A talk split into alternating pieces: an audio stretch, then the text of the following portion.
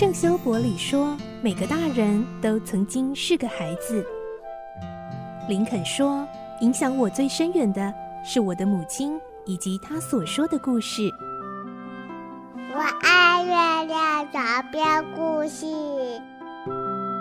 晚安，月亮床边故事。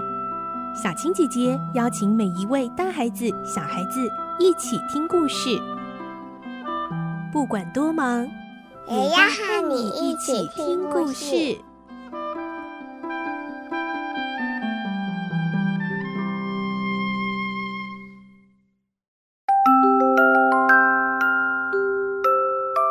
晚安，欢迎你和我们一起听故事。我是小青姐姐，我们继续来听《孤女努力记》的故事。今天是二十七集。秘书潘迪克先生生病了，而法语和英语都懂的佩林就被请托去充当临时翻译。来听今天的故事。《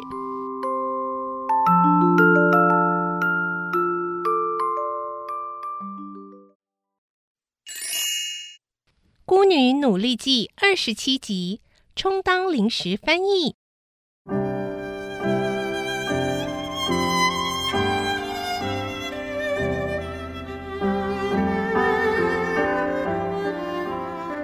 这时，罗莎莉对佩林说：“那个，嗯，我有一件事情啊，想要征求你的意见。哦，什么事啊？上次啊，我不是和你说过。”潘迪克先生是工厂聘请来的秘书，他专门负责与国外通信的职务，并且翻译英语和法语的文件。嗯，现在他病了，不能翻译了。若是等他好起来啊，又不知道要多久呢。以前范布雷先生和孟贝洛先生两个人都曾替潘迪克先生处理过业务，可是范布雷先生不巧有事到苏格兰出差了。而孟贝洛先生的德语虽然不错，却不太懂英语。昨天他一直很着急。哎，那个时候我就想起了你啊，因为我记得你曾经跟我说过你是懂英语的。是的，从前我爸爸妈妈还在的时候，我跟爸爸说法语，跟妈妈说英语。当我们三个人在一起的时候，就用英语和法语混合着谈话。所以我的英语和法语的程度差不多。不过我在没有取得你的同意以前，不敢冒冒失失的说出来。我可以把你懂英语的事告诉孟贝洛先生吗？嗯，你尽管告诉他好了。可是我所了解的都是一些普通用语，不知道能不能翻译商业上的信件呢？没关系啊，我想有孟贝洛先生帮你的忙，应该没有什么困难的。那么就请你告诉孟贝洛先生吧，只要我能做的，都愿意帮忙。为了工厂，为了替潘迪克先生尽一点心力，佩林是心甘情愿的。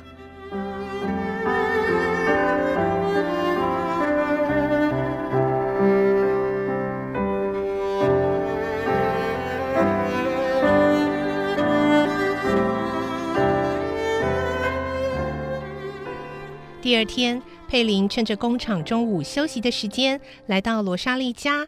因为昨天下午罗莎莉临走的时候说，她会把这些话告诉孟贝洛先生，要佩林明天中午休息的时候来到他家。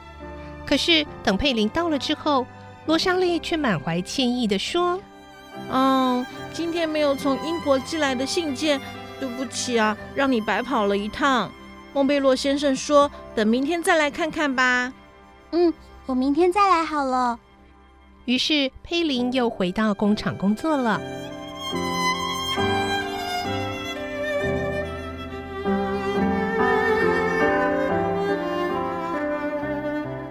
下午两点钟，当他正使劲推着车往前走时，独角仙奥内库斯拖着他那只翼角，从背后赶来，大声的叫道：“喂，奥雷利！”马上到办公室去。佩林停下来问：“啊，做什么呢？”我也不知道，是他们要我叫你去啊，赶快去啊！佩林忐忑不安的跑去。当他踏上办公室的台阶时，想不到厂长泰威尔竟然等在那里。他看到了佩林，撇了撇嘴说：“嗯，我以为是谁呢？原来就是你呀！嗯，你真的懂英语吗？会不会是吹牛啊？”佩林心里很生气，但他不敢表露出来。我父亲是法国人，母亲是英国人，所以两国文字我都懂一些。好吧，那就让你试试看了。你马上啊到圣彼得堡。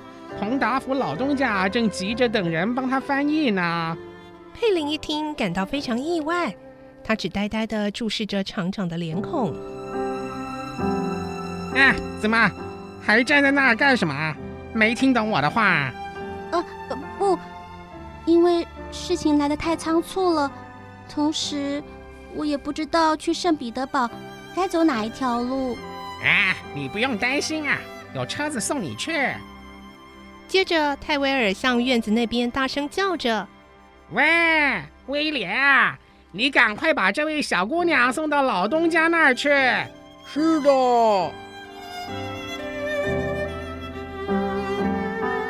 彭达福老东家的马车本来停在院子里的树荫下，马车夫威廉一听到呼唤，立刻把车子拉出来。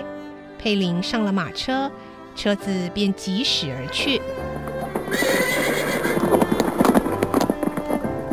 出了工厂的大门，威廉回过头来问佩林：“你真的会讲英语吗？”“当然会啊。”“那么你到老东家那里，他老人家一定会喜欢你的。”“为什么？”“因为啊，在圣彼得堡那边的工厂，有几个英国技师要来装一台新机器，他们说的话没人听得懂。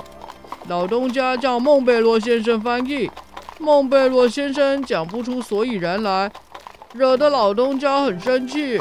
后来啊，孟贝洛先生就推荐你，所以老东家立刻派我来接你啊。哦，是吗？佩林心里抽动了一下，想着，祖父叫我到他老人家那儿去，啊，我所盼望的终于实现了，我能到祖父那里去。说不定幸福之门就将为我打开了。佩林自信英语还不错，但是万一技师们所说的都是关于机器方面的术语，自己无法翻译，而惹祖父生气的话，那就糟了。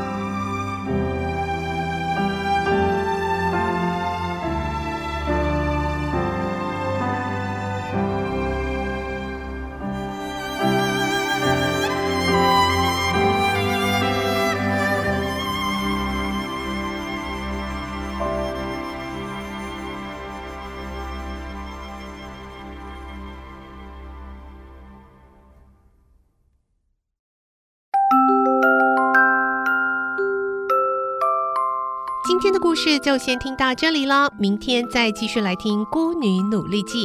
我是小青姐姐，祝你有个好梦，晚安，拜拜。小朋友要睡觉了，晚安。